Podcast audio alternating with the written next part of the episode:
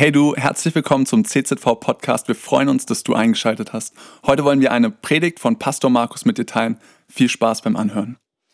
Wir befinden uns im Jakobusbrief und sind heute in Kapitel 4 gelandet und es geht um Kampf. Seid ihr bereit für Kampf? Ich möchte mit euch heute kämpfen lernen, uns durchkämpfen durch dieses Kapitel. Und Kampf ist etwas, was unsere ganze Menschheitsgeschichte kennzeichnet, oder? Es gab noch kein Jahrhundert, es gab noch kein Jahr in unserer Menschheitsgeschichte ohne Kriege. So, ich habe mal ein bisschen bei Google nachgeschaut und seit es Menschheitsgeschichte gibt, seitdem man das recherchiert hat, haben etwa 14.400 Kriege auf dieser Erde stattgefunden. Und es sind circa 3,5 Milliarden Menschen durch Kriege, durch Kampf ums Leben gekommen. So insgesamt hat man berechnet, etwa 100 Milliarden Menschen haben bisher gelebt. 3,5 Milliarden sind gestorben, weil jemand, anderen, weil jemand anderes ihnen das Leben genommen hat. Auch unser Land kennt seine Kriege.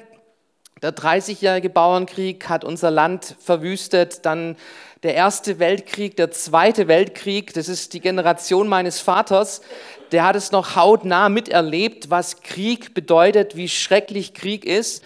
Und Krieg findet auf allen Ebenen statt. Es gibt Krieg der Sterne, den kannst du dir im Kino anschauen. Es gibt den Rosenkrieg in der Ehe.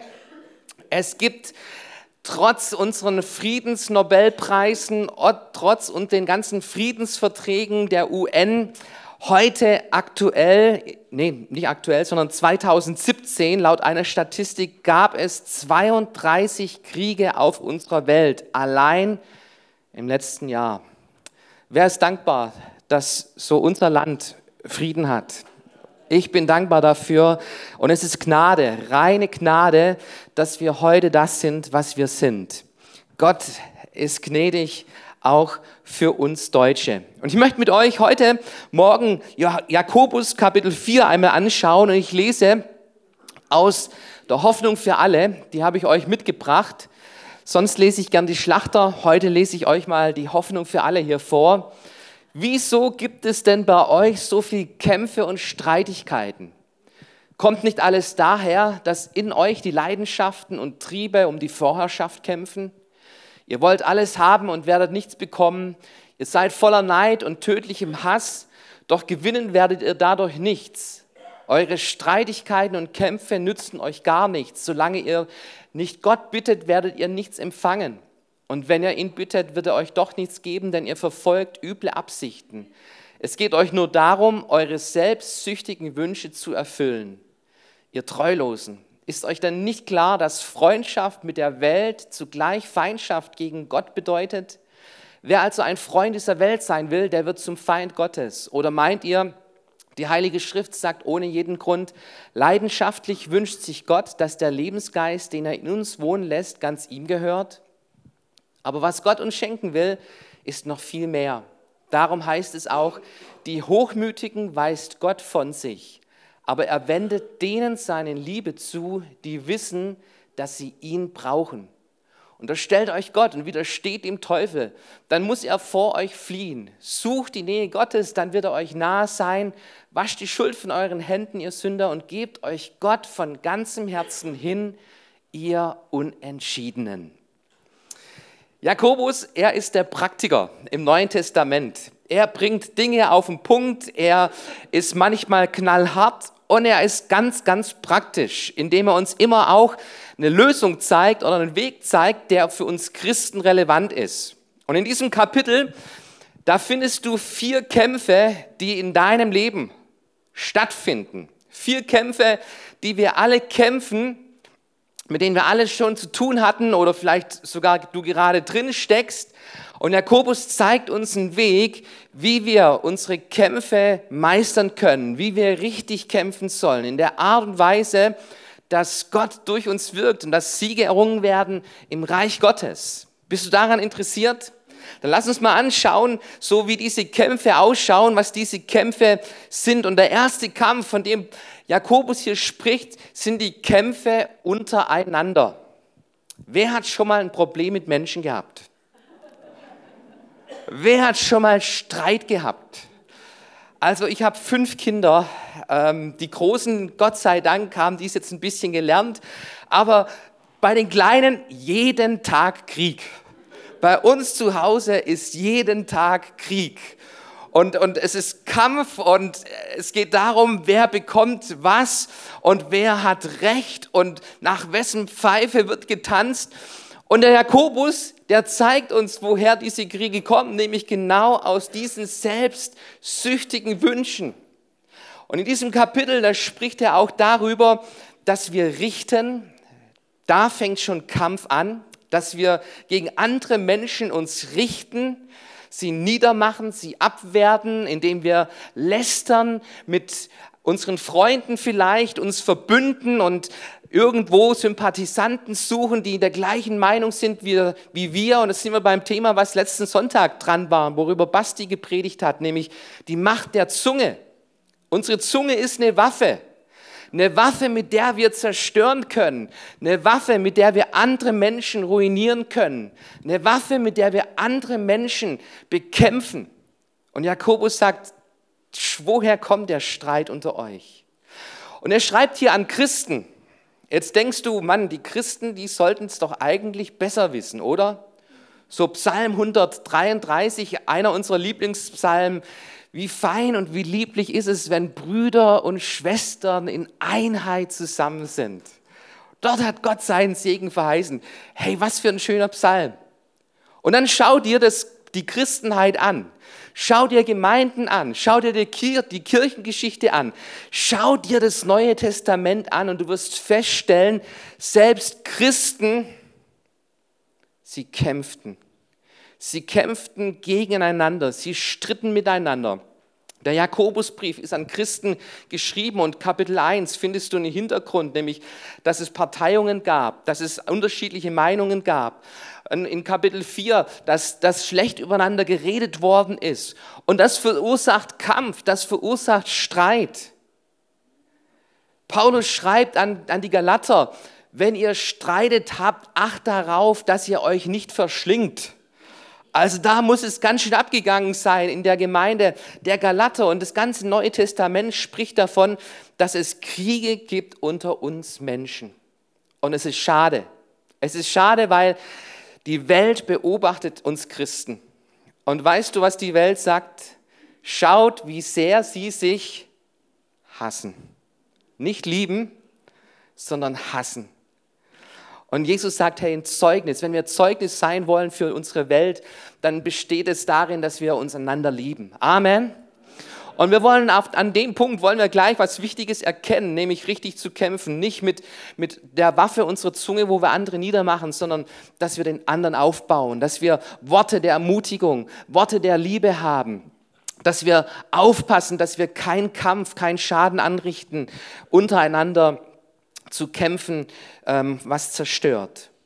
Ein zweiter Kampf, den uns Jakobus zeigt, er schreibt, dass wir dem Teufel widerstehen sollen. Es gibt einen Teufel.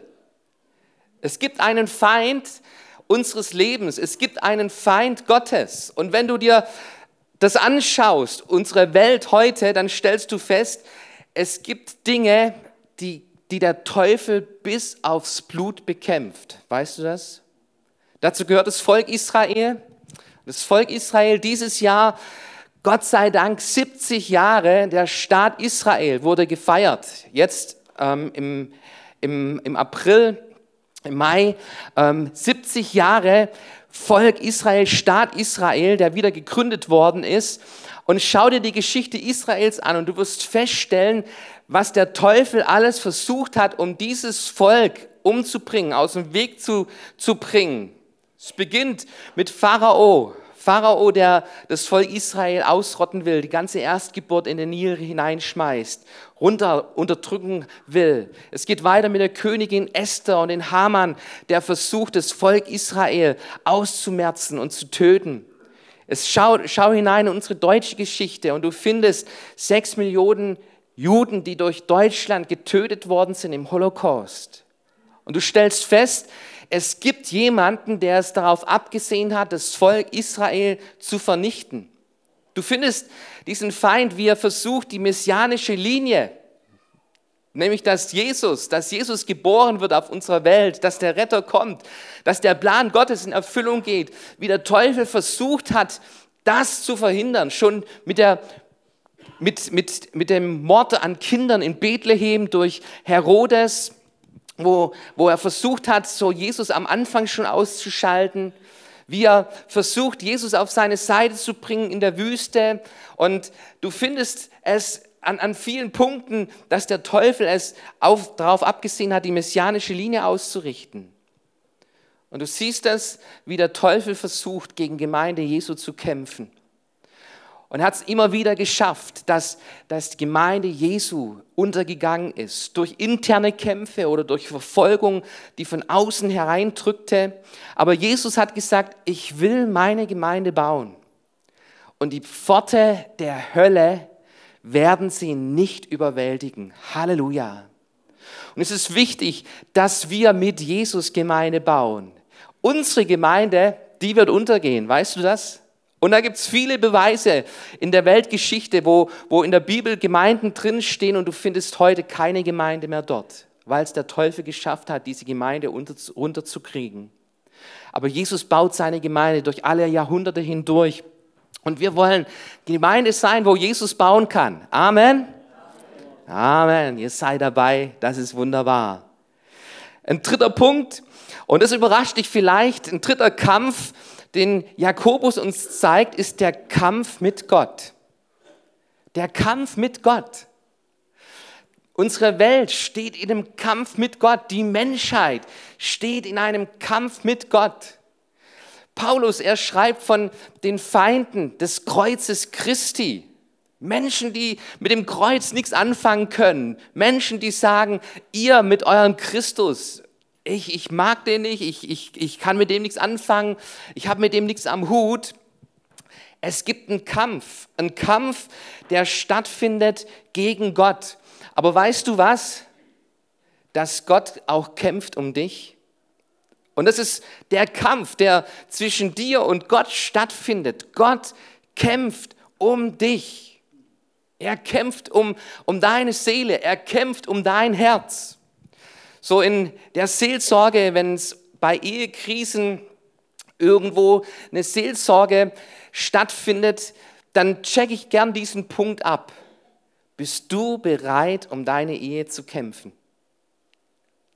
Weil das ist ein Zeichen für mich, ob jemand den Wert seiner Ehe erkannt hat, ob er den Wert seiner Ehe immer noch hochhält. Wenn es ihm egal ist, dass die Ehe in der Krise ist, dass die Ehe vielleicht den Bach runtergeht, wenn es ihm egal ist, wie es gerade momentan aussieht, du, dann ist es ein Zeichen, dass die Ehe für diesen Partner irgendwo keine Bedeutung, keinen Wert hat. Aber was einen Wert hat, dafür lohnt es sich zu kämpfen. Dafür lohnt es sich, alles hineinzulegen, Kraft hineinzulegen, Ideen, Investitionen hineinzulegen um diesen Kampf zu gewinnen, jemanden zurückzugewinnen. Und das ist der Kampf, den Jakobus uns hier zeigt, den, diesen Kampf zwischen der Welt und zwischen Gott und du und ich, wir stehen in der Mitte.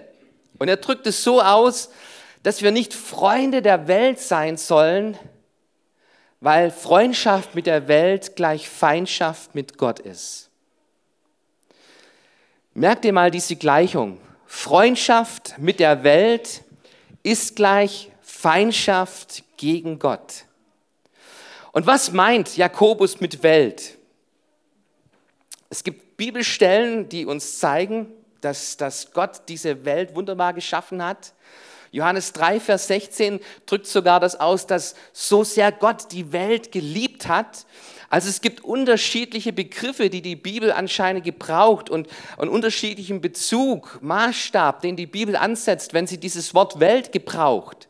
Und bei Welt hier in diesem Kapitel, da geht es nicht um unsere Erde, da geht es nicht um Menschen, es geht um Werte, um das ganze Wertesystem in dieser Welt.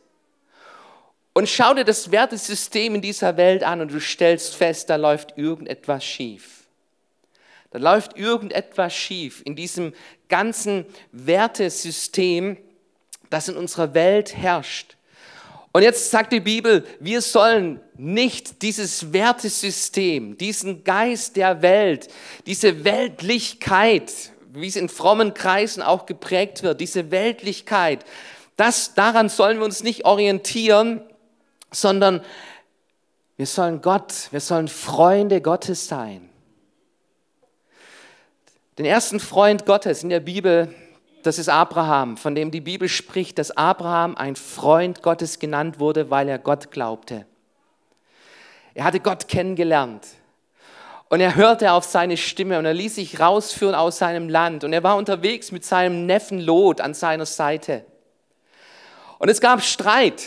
Streit zwischen den Dienern Lots, den Knechten Abrahams. Sie stritten sich und Abraham und Lot kamen an den Punkt, wo sie sagten, hey, das Beste ist, wir trennen uns, damit der Streit irgendwie aufhört. Wir müssen uns aus dem Weg gehen. Und Abraham stellte Lot vor die Entscheidung, Lot, wo willst du hin? Gehst du nach rechts, gehe ich nach links? Wo gehst du hin? Und Lot entschied sich, in die Ebene vor Sodom und Gomorra hinzuziehen, um dort sein Zelt aufzurichten. Weißt du, Freundschaft mit der Welt, das geschieht nicht von jetzt auf nachher. Freundschaft mit der Welt, das ist manchmal ein richtig schleichender Prozess, der in unseren Alltag reinkommt, der uns langsam irgendwie infiltriert und unsere Weiche stellt, ganz minimal am Anfang, wo wir anfangen, nach der Welt zu schielen. Und dann heißt es, Lot stellte sein Zelt vor den Toren Sodoms auf. Hey, was ist da schlimm? Das Zelt vor Sodom aufzustellen, ist nicht schlimm. Es mag nicht schlimm scheinen, aber es war der erste Schritt in die falsche Richtung, weißt du das? Kurz drauf liest du nämlich, dass er nicht mehr vor Sodom lebte in seinem Zelt, sondern dass er innerhalb der Stadt war. Kurz drauf liest du, dass er einer der Angesehenen war, die in den Toren Sodoms auch mit Rat hielten. Und dann wurde er anerkannt und er war beliebt in Sodom. Und Gott musste ihn herausführen, Gott musste ihn übernatürlich retten. Und weißt du, diese Freundschaft mit der Welt, das ist ein schleichender Prozess, ein schleichender Prozess. Es fängt an mit Schielen na, danach, was in der Welt alles an Spaß, an Vergnügen ist, an Unterhaltung geboten wird. Und, und ähm, du stellst dein Zelt vor diesen Toren auf. Damit fängt es an. Und irgendwann bist du Teil davon. Du bist anerkannt in der Welt. Und, und ähm, hey, du, du, bist, du bist ein, ein Beliebter in der Welt, den, den man gern sieht, den man gern um sich hat. Und irgendwann bist du gleich der Welt, vor dem uns Römer Kapitel 12 warnt, dass wir uns nicht der Welt gleichstellen sollen. Und irgendwann stehst du auf der Seite der Welt, die Gott richten wird. Weißt du das? Freundschaft mit der Welt ist Feindschaft gegen Gott. Und da findet ein Kampf statt. Ein Kampf in unserer Gesellschaft. Eine Gesellschaft, die mit Gott nicht viel am Hut hat. Eine Gesellschaft, die andere Werte hat, als die Bibel uns zeigt. Und wo stehen wir Christen? Wo sind unsere Standpunkte fest, wo wir sagen, nein, ich will nicht Freund der Welt sein, sondern ich will Freund Gottes genannt werden. Das soll über meinem Leben stehen. Im Neuen Testament findest du Demas. Demas, und du findest am Anfang, dass er ein, ein, toller Mitarbeiter von Paulus war. Der war unterwegs mit Paulus auf seinen Missionsreisen. Und er wird gelobt von Lukas als ein richtig guter Mitarbeiter. Und plötzlich schreibt Paulus an den Timotheus, Demas hat mich verlassen. Er hat die Welt lieb gewonnen. Weißt du, was Demas heißt? Demas, dieser Name übersetzt bedeutet populär, beliebt. Und vielleicht war das das Problem von Demas. sein Charakterproblem. Er wollte populär sein, er wollte beliebt sein. Bei seinen Verwandten, bei seinen Bekannten, bei seinen Nachbarn, bei den Menschen, die er traf, da wollte er jemand sein, auf den man nicht mit dem Finger schaut und sagt, hey, guck mal an, was das für ein verrückter Christ ist, der mit Paulus da unterwegs ist und, und schau mal an, ähm, was der alles auf sich nimmt und was der alles redet und, und wie die sich absondern und wie die bei Dingen nicht mitmachen und irgendwie muss das ein Problem bei Demas gewesen sein, er wollte beliebt sein. Und so wurde er Freund der Welt und er fing an, die Welt zu lieben und hat Paulus und Gott aufgegeben. Freundschaft mit der Welt ist Feindschaft gegen Gott. Und Gott kämpft um dich. Gott kämpft um dich. Jakobus, er bringt hier dieses Bild hinein von einer Ehe, dass Gott eifersüchtig ist über uns, über, über den Geist wacht, der in unserem Leben ist. Und in der Bibel findest du es ein Bild, das oft gebraucht worden ist, schon im Alten Testament dass die Propheten das Volk Israel als Braut Christi sehen und wie diese Braut Ehebruch begeht und wie diese Braut Gott den Rücken zudreht und wie diese Braut anfängt, andere Götzen zu küssen und sich mit ihnen abzugeben. Und Paulus kämpft um diese Braut. Und so kämpft Gott mit uns um, um deine Seele, um dein Leben, dass du eine Braut bist, die Gott liebt von ganzem Herzen. Darum geht es. Gott in der Beziehung geht es um deine Liebe. Er möchte diese Liebe gewinnen. Er möchte diese Liebe ganz haben. Wenn du verheiratet bist, du dann ist es, ist es so eine Grundvoraussetzung dieses Vertrauens, diese Vertrauensbasis in der Ehe, dass man einander treu ist, dass man zueinander hält, dass die Liebe, dass in die Liebe investiert wird. Und wenn meine Frau sagen würde, ja Markus, hey, du weißt dich, du weißt, dass ich dich liebe, 365 Tage gibt es im Jahr, ein Tag im Jahr, da hätte ich gern was anderes außer dich es gibt Millionen von anderen Männern. An einem Tag, da suche ich mir irgendeinen anderen Mann und gebe mich mit dem ab. Hey, ich hätte ein Problem. Ich hätte ein Problem. Ich wäre mit 364 Tagen im Jahr, wäre ich nicht zufrieden. Ich will meine Frau 365 Tage im Jahr. Das soll kein anderer Mann im Herzen sein. Das soll kein anderer Mann in den Gedanken sein.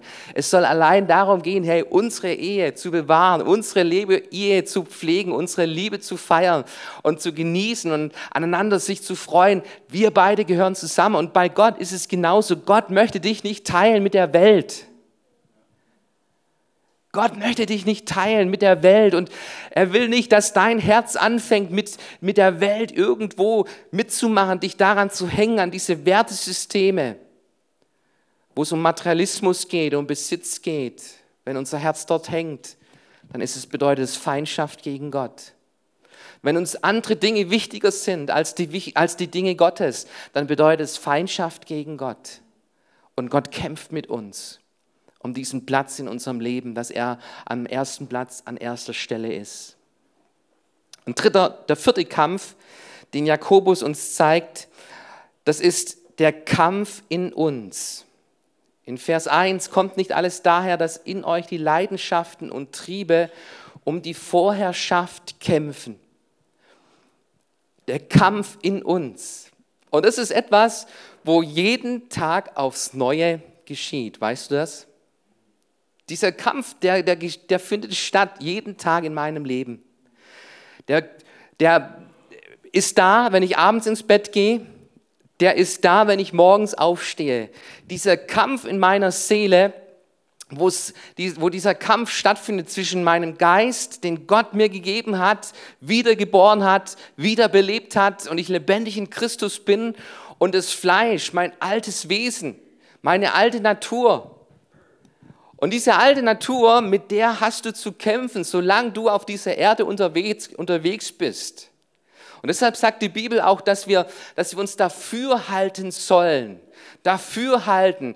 Das, das zeigt uns Paulus an, dem, an diesem Vers allein schon, dass da ein Kampf stattfindet. Und dass das etwas ist, wo wir jeden Tag, jeden Tag damit zu tun haben, diesen Kampf. Das Entscheidende ist, die wichtigste Frage an dem Punkt ist, wen fütterst du? Dein Fleisch oder dein Geist? Und es gibt drei, drei Bereiche, wie wir unser Christsein leben können.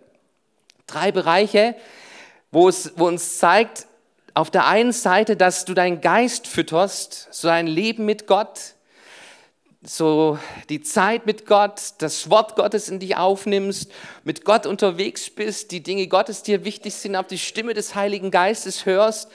Und das macht Christsein zum Abenteuer und das macht Christsein zum Überwinden, zum Überwinder. Das macht Christsein siegreich, wenn wir in der Art unterwegs sind.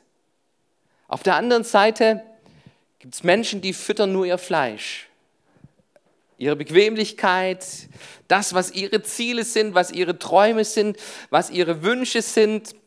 Und ähm, das Fleisch wird gefüttert und das sind Menschen, du, die, die erreichen im Reich Gottes keine Siege.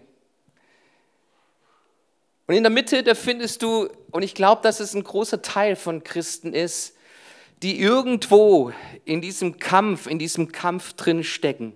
Nicht Geist und nicht Fleisch. Okay, ich bin sonntags in einem Gottesdienst, ich bin dabei im Lobpreis und dann gehe ich nach Hause, aber der Rest der Woche, du, da drehe ich mich um mich wieder, um meine Belange und um meine Sorgen und um meine Kämpfe, mit denen ich zu tun habe. Und ich glaube, dass viele Christen auf der Ebene irgendwo unterwegs sind.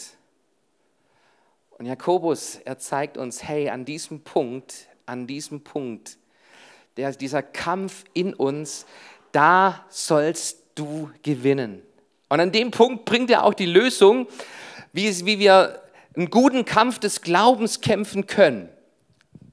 Ein guter Kampf des Glaubens, von dem spricht die Bibel. Nicht nur Kampf, sondern ein guter Kampf des Glaubens, den wir Christen leben sollen. Und wie sieht dieser gute Kampf aus? Und ich glaube, viele Christen machen den Fehler, dass sie sagen, du, ich, ich kämpfe jetzt gegen die Sünde, ich kämpfe jetzt gegen den Teufel und ich streng mich richtig groß an, ja, keine Fehler zu machen und auf meine Gedanken zu achten. Und es ist gut, wenn du da wachsam bist an der Stelle. Aber wenn du nur so kämpfst, dann ist es kein guter Kampf, sondern dann ist es oft ein Krampf. Ein Krampf des Lebens ein Krampf des Christseins. Der gute Kampf des Lebens, er zeigt, Jakobus zeigt uns, besteht darin, dass wir uns Gott zuwenden. Und er zeigt uns drei wichtige Schritte in diesem Kapitel, drei wichtige Schritte in unserem Leben, wo du entscheidest jeden Tag, in welche Richtung dein Leben verläuft, ob es Niederlage ist oder ob es Sieg ist, ob du Reich Gottes baust oder dein eigenes Fleisch pflegst, ob du dich um dich selbst drehst oder den Willen Gottes lebst. Diese drei Schritte. Jakobus macht es fest an drei Schritten, wie du einen guten Kampf des Glaubens leben kannst. Und es beginnt damit, dass er sagt, ordnet euch Gott unter. Ordne dich Gott unter. Dieses Ordnen ist ein militärischer Begriff. Und an der Stelle benutzt die Bibel diesen Begriff ganz bewusst. Wem ordnest du dich unter in deinem Leben? Eine Armee hat ein Problem. Also wenn es um Siegen geht, hat eine Armee ein Problem, wenn der Soldat meint, er ist der General. Und er weiß es besser als der General. Nee, in der Armee, du, da gibt es genau die, die Hierarchien, die Autoritäten, wo Befehlsgewalt haben und wo nach unten sich zeigt, dass ein Soldat verstanden hat, so gewinnen wir Kriege, so werden die Kämpfe gewonnen, indem wir uns unterordnen. Hast du dein Leben Gott untergeordnet? Und damit meine ich jeden Bereich. Nicht nur, dass es einen Tag gibt, wo du Ja gesagt hast zu Jesus, wo du eine Hand gestreckt hast und wo, wo, du, wo für dich diese, dieser Start war, als Leben mit Gott, als Christ zu leben, sondern wo es anfängt, dein Leben plötzlich unter die Herrschaft Gottes zu bringen. Wenn du Siegerring willst, dann lass Jesus Herr sein in deinem Leben. Erwarte ihn nicht, nicht als Retter, sondern setz ihn zum Herrn über dein Leben, über alle Bereiche, über deine Kämpfe, wenn in deiner Ehe Kampf ist, wenn auf deiner Arbeit Kampf ist, wenn ein Kampf in deinem Alltag tobt, dann ordne dich Gott unter und sag, du bist Gott, ich bin dein Kind, ich vertraue dir, ich gebe dir jeden Bereich meines Lebens. Weißt du, wenn du dein Leben, die Bereiche deines Lebens Gott nicht unterordnest, dann, hat, dann ist es für einen Teufel leicht, dass er Raum bekommt in unserem Leben. Und davor warnt uns die Bibel. Gebt dem Teufel keinen Raum. Gib ihm keinen Raum in deinem Leben, sondern leg die Räume, stell die Räume deines Lebens, jeden Bereich unter die Herrschaft Gottes. Damit beginnt es hier bei Jakobus. Ordnet euch Gott unter. Der zweite Punkt ist, naht euch Gott. Unterordnung ist eine Willensentscheidung. Und das bedeutet noch nicht groß irgendwo, ähm, dass das Beziehung stattfindet, sondern da ist einfach klar, wer die Herrschaft hat in meinem Leben, das ist Gott, Jesus Christus. Aber jetzt kommt dieser zweite Schritt, den Jakobus uns zeigt, und der besteht darin, naht euch Gott. Naht euch Gott. Ich liebe es, ähm, mit Gott zusammen zu sein. Und es ist die Kraftquelle meines Lebens. Ohne diese Momente mit Gott, du, da, da ist mein Leben trocken und leer, da fühle ich mich kraftlos. Und diese Zeit mit Gott, ich brauche es. Ich brauche es für meinen Alltag. Ohne das überlebe ich nicht, mein Christsein. Und ich liebe es, Gemeinschaft zu haben. Ich war jetzt eine Woche zusammen mit meiner Frau im Urlaub, nur meine Frau und ich. Das ist die schönste Woche im Jahr. Ich habe meine Kinder lieb, keine Frage, aber ich bin mal froh, wenn keine Kinder um mich herum sind, nur meine Frau und ich. Abends, wir gehen zusammen ins Bett. Da ist niemand, den ich ins Bett bringen muss, der irgendwie noch dasteht und Unterhaltung haben will. Nur meine Frau und ich. Morgens, wenn ich aufwache, ich werde nicht geweckt von meinem Kind, Papa, los geht's, sondern du, meine Frau und ich, den ganzen Tag über meine Frau und ich und es hat so gut getan und hey, ich, die Gemeinschaft mit meiner Frau, sie ist die beste Seelsorgerin, die ich kenne. Sie hat sich um meine Seele gekümmert und, und ich konnte alles reden und von meiner Seele sprechen. Richtig gute Zeit gehabt mit meiner Frau eine ganze Woche lang. Und dann ging es zurück nach Deutschland. Und wir landeten in Nürnberg so um 2 Uhr nachts kamen wir dort an und wir brauchten ein Taxi, um zu unserem Auto noch zu fahren. Das war, stand acht Kilometer vom Flughafen entfernt. Und wir stiegen da in ein Taxi ein und ich bin ja ein netter Mensch und ich dachte, okay, ich bin mal ein bisschen nett zu dem Mann, der jetzt hier Nachtschicht schiebt. Er fragte, wo soll es hingehen und ich sagte ihm äußere Bayreuther Straße 123. Ja, 123, was ist das? 123 ist das, äußere Bayreuther Straße 123. Und dann habe ich ihn gefragt, ja, was soll es ungefähr kosten? Ja, 10 Euro, 1, 2, 3. Und ich merkte schon, okay, das ist ein spezieller Vogel, ein spezieller Vogel. Und dann fragte ich ihn, na, Sie schieben heute die ganze Nachtschicht. Nach was schaut es hier aus? Ähm, und ich, ich habe immer wieder versucht, so einen Anlauf zu einem netten Gespräch zu machen und ich bekam immer das Brett, das Brett zurück.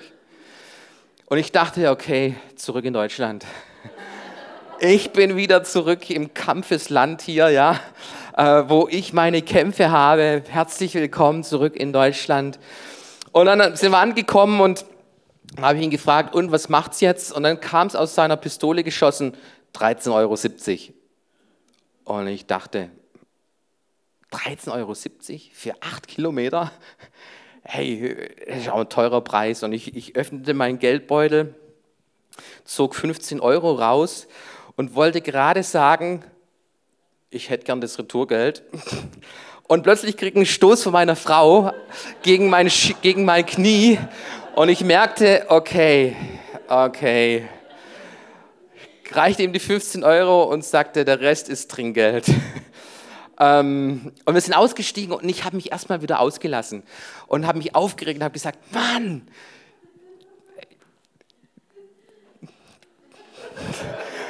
ich sag's nicht, was ich alles von mir gelassen habe, ja. Aber ich, ich, ich war richtig ärgerlich und meine Frau, meine Frau, wieder die, die ganze Sanftmut in Natur. Hey, der Mann hat einen dummen Job und einen stressigen Job und außerdem hat er Nachtschicht und wir, sollen doch ein, wir wollen doch ein Segen sein. Und jetzt segne den Mann und, und trag's ihm nicht nach. Und weißt du, auf einmal war das ein Schlag gegen mein Knie, nicht nur von meiner Frau, sondern ein Schlag von Gott. Ein Schlag von Gott. Wie sind wir unterwegs in unserem Leben? Und die Nähe zu Gott, die entscheidet, die entscheidet über unsere Kämpfe. Wenn du Sieg haben willst, dann ordne dich Gott unter, indem du jeden Lebensbereich sagst, Jesus, du stehst an erster Stelle. Es ist dein Kampf. Ich höre auf deine Befehle. Ich will das tun, was du sagst. Und nicht nur das, sondern ich will Gott nahe sein. Ich suche seine Nähe, weil seine Nähe unser Leben verändert. Amen.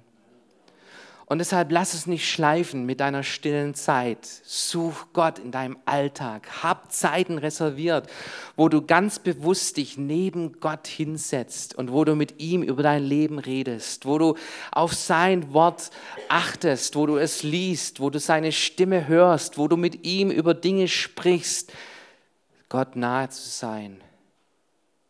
Darum geht es. Und der dritte Schritt, den, den Jakobus uns zeigt, ist, demütigt euch, demütigt euch unter Gott. Was ist Demut? Demut ist der Mut, sich von Gott ganz abhängig zu machen. Diesen Mut, den braucht es für den guten Kampf des Glaubens. Du musst kein Held sein. Held, der, der, der gegen jeden Feind losstürmt, sondern du musst den Mut haben, dich von Gott abhängig zu machen. Und wenn du in die Bibel hineinschaust, dann sind das genau die Kämpfe, die Gott für Menschen geschlagen hat. Wo Menschen das gelebt haben. Denk an David und Goliath. David, der Gott liebte, der mit Gott Gemeinschaft hatte und der sich von Gott abhängig machte. Du kommst mit Lanze und Schwert, ich komme im Namen des Herrn. Und dieser Zwerg besiegt den Riesen. Warum? Weil Gott für uns kämpft. Denk an Gideon. Gideon, der diese, diese große Armee gegen sich hat und er sammelt die Soldaten Israels, 30.000, es wird reduziert auf 300 Mann gegen diese Übermacht. Und er lässt sich drauf ein. Für Gideon und für den Herrn kämpften sie und sie gewannen den Sieg. Gott schenkt Gnade dem Demütigen. So steht es in diesem Kapitel drin. Gott schenkt Gnade dem Demütigen. Und weißt du, dass diese Gnade dir gilt und deinem Leben? Ich habe eine Geschichte gehört von jemandem, der hat es mir erzählt, dass er eine Rechnung seiner Frau verschwiegen hat, eine Rechnung, die ihm peinlich war, wo, wo, wo eine dumme Sache lief und er musste eine große Summe, für eine große Summe gerade stehen und es belastete ihn, seine Seele und es belastete ihre Ehe. Und eines Tages beim Frühstück schaute er seiner Frau in die Augen und sagte, Schatz, ich muss dir was sagen. Die Frau schaute ihn an und sagte, ist es die Rechnung? Und er sagte, äh, welche Rechnung? Ja, ich habe eine Rechnung im Auto gefunden, wo ich nichts davon wusste und ähm, mich zuerst tierisch aufgeregt habe, dass du mir das verschweigst. Aber ich habe mit Gott darüber gesprochen. Und weißt du, was Gott zu mir gesagt hat? Ich soll warten, bis du von dir allein kommst. Und er will mit dir arbeiten an der Sache.